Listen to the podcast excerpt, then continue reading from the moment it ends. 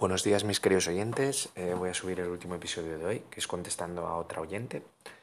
Eh, recordad que me podéis escribir a ponfinatuansiedad.gmail.com y cada vez me escribo más oyentes y bueno, me, me gusta porque son temas muy variados y, y, si no os respondo en un momento dado, pues bueno, puede ser porque el tema ya esté muy tratado, pero procuraré poneros, remitiros al episodio en el que hablé del tema y listo, ¿vale? Este tema he hablado como de pasada, pero no he hecho uno en específico, que es el tema de las adicciones. Eh, hablé un poco por encima en el tema del placer, en el episodio del placer y no sé si en algún otro, pero mm, voy a intentar desarrollarlo un poco, ¿vale? Esta, esta oyente que me escribe, pues bueno, es adicta a una droga y voy a intentar hablar un poco sobre el tema y mi visión de ello porque lo primero que quiero dejar claro es que, lo he dicho otras veces, eh, nuestro idioma tiende a dividir todo y a y a hacer parecer como que, eh, como que hay más diferencias de las que realmente hay entre las cosas. Entonces, por ejemplo, alguien que es adicto a una droga, como puede ser la heroína o la cocaína, o parece como muy diferente y una persona que, bueno, que, que, como si no mereciera respeto cuando eh, otro es adicto al tabaco o, o al alcohol, pero lo disimula un poco y está más socialmente aceptado y entonces esa persona es más digna, ¿no? Entonces tenemos que ser conscientes de que, de que no va en función de eso, de que no hay diferencia alguna entre alguien que sea adicto a la cocaína o alguien incluso que, que sea adicto al café o que sea adicto al sexo.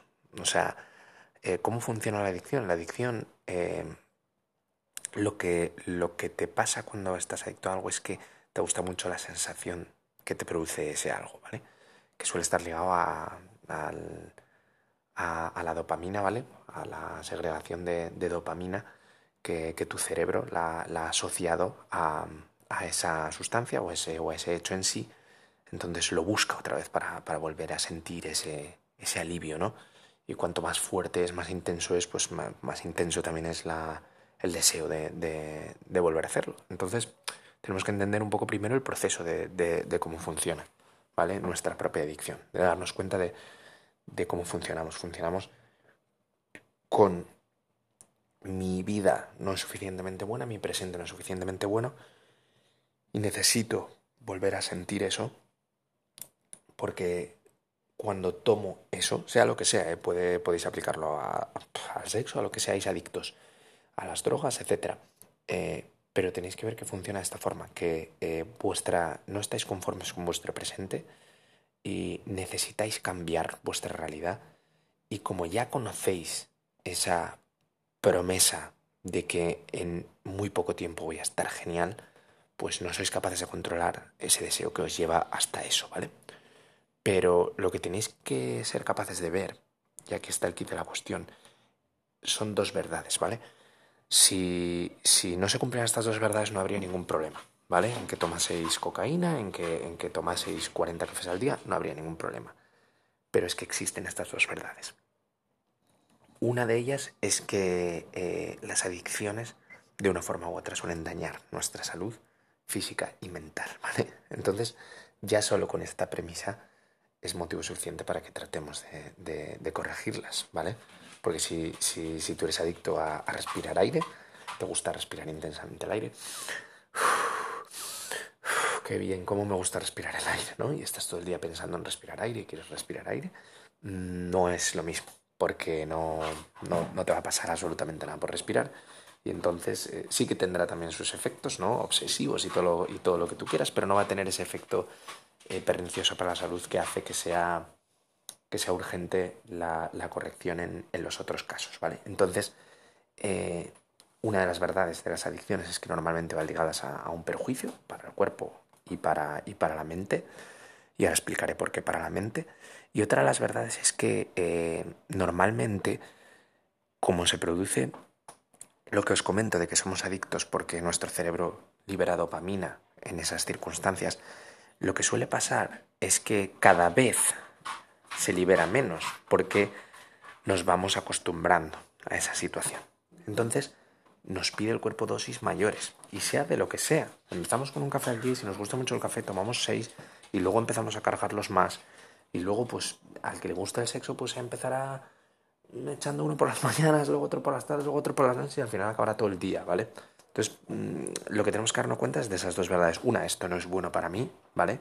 Pero no darnos cuenta de, de pasada, ¿vale? Veo mucha gente que, que, por ejemplo, con el tabaco, que son incapaces de dejarlo porque y saben que es malo, pero lo niegan, dicen, bueno, no pasa nada, conozco a uno que intentad evitar esas justificaciones, porque esas justificaciones, si en el fondo de vuestro ser queréis dejarlo, esas justificaciones no sirven de nada, lo que van a hacer es postergarlo. Tenéis que hacer justamente lo contrario. Tenéis que meter en vuestra idea verdades que os ayuden a dejarlo. Del tipo, esto es perjudicial, de, de pues, ¿y si, ¿y si os juntáis con gente también que tiene ese mismo problema y que quiere cambiarlo? Esa es una buena, una buena forma. En vez de negarlo, voy a intentar cambiarlo, voy a juntarme con gente que tenga este mismo problema para entender qué problemas tenemos todos, todos queremos cambiarlo, estamos en el mismo barco, podemos hacer hasta piña de equipo, las, los, el tipo de grupos que hay de, de yo que sé, alcohólicos anónimos, etcétera, o hay de, o hay de, de múltiples tipos, eh, es muy, es muy útil por ese tema, porque, porque no estás solo con tu problema. Que ese es el, el, el kit de la cuestión muchas veces, que tienes un problema y la sociedad te rechaza porque pareces débil y entonces tú no lo cuentas a nadie, lo sufres solo y entonces eh, es un problema muy gordo ese. Lo que hay que hacer es, eh, hombre, si, si tienes un problema de seguridad a la hora de contarlo a tus seres queridos, pues no lo hagas, no, no, no, te sientas forzado a ello, porque si no te van a entender, no merece la pena. Tiene que ser que, que sepas que van a tener la empatía para entenderte. Pero eh, quizá lo que puedas hacer es buscar ayuda, eh, juntarte con gente con la que tenga el mismo problema y poder hablar de ello y poder liberarte, porque es una parte importante. Empezar a aceptarlo y a liberarte de tengo este problema. Luego está el tema de de buscar las soluciones. Y lo que te digo, una de ellas pasa por no engañarse, por no postergarlo, por no decir tampoco es para tanto, no. Hay que ponerse en la realidad, que es que esto me está haciendo daño. Yo voy a morir algún día. Estoy tirando el tiempo. Hay que meternos verdades, ¿vale? No, no es que sean pensamientos negativos, es que son verdades.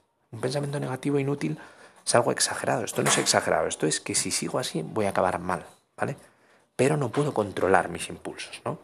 Entonces, una de las claves también, yo no he tenido adicciones muy, severas, pero he tenido numerosas adicciones que he logrado cambiar y las he cambiado de la siguiente forma. Eh, la primera es viendo la verdad de que esto me hace daño. Eso ha sido determinante. El momento en que me he dado cuenta de que algo me hace daño ha sido muchísimo más fácil que antes de darme cuenta, que era como una lucha de sí sí o sí no. El momento en que ves la verdad de que algo te hace daño, te es mucho más sencillo.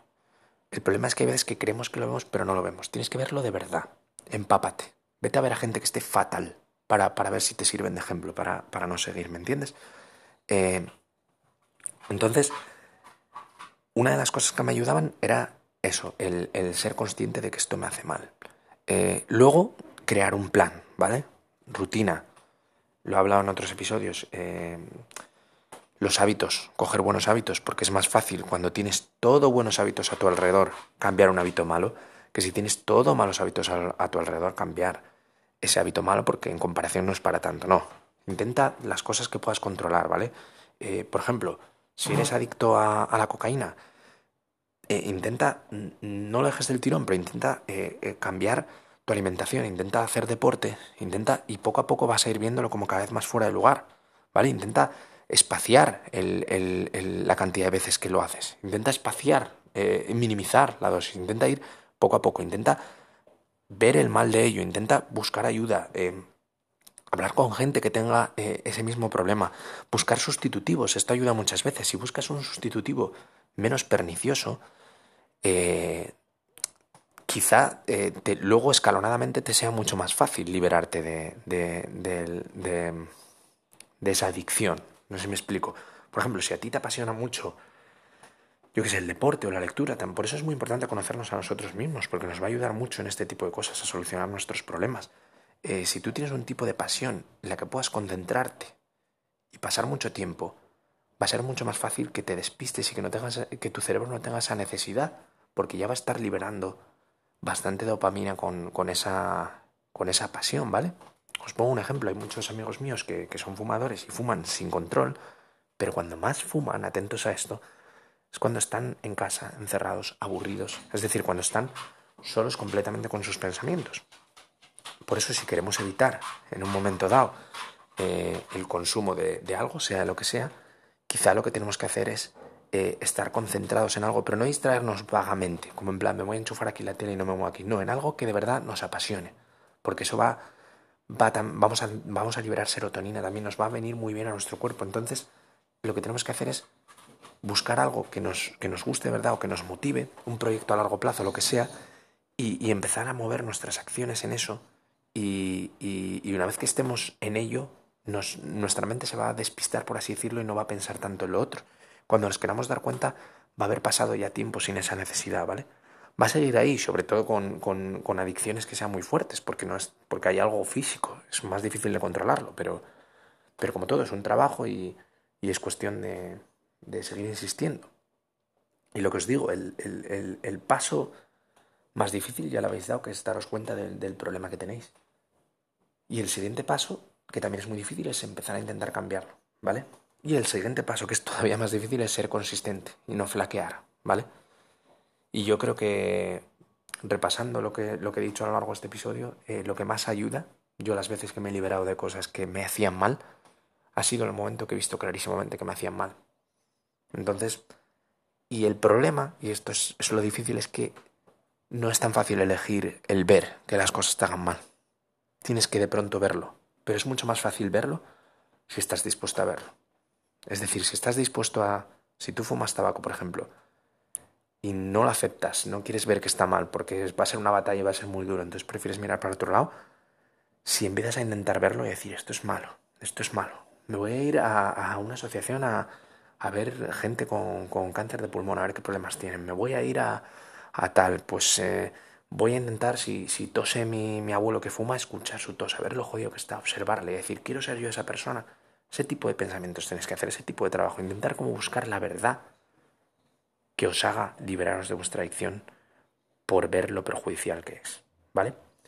Y espero, bueno, espero eh, haberos ayudado y os quiero decir esta advertencia, yo no soy ningún profesional y yo sencillamente doy, soy como un complemento, os doy meros consejos que podéis seguir, pero si tenéis un problema serio que de verdad afecta a vuestra vida, eh, visitad a un profesional, visitad a, un psicólogo, que, os pueda ayudar, que para eso están y que hacen una, labor maravillosa, ¿vale? Y tomar, tomaros mis, mis eh, comentarios como si fueran consejos útiles de, vida, porque al final yo no, yo no soy ningún experto, yo solo os voy contando las cosas que yo hago en mi vida, que a su vez saco de, de, muchas eh, webs de, de psicología o de libros de filosofía, las voy combinando y las uso. Tengo cierta, cierta maña a la hora de hacer ese tipo de, de cosas, de entender las, las ideas y juntarlas y ponerlas en práctica. Y yo os cuento resumido lo que yo hago.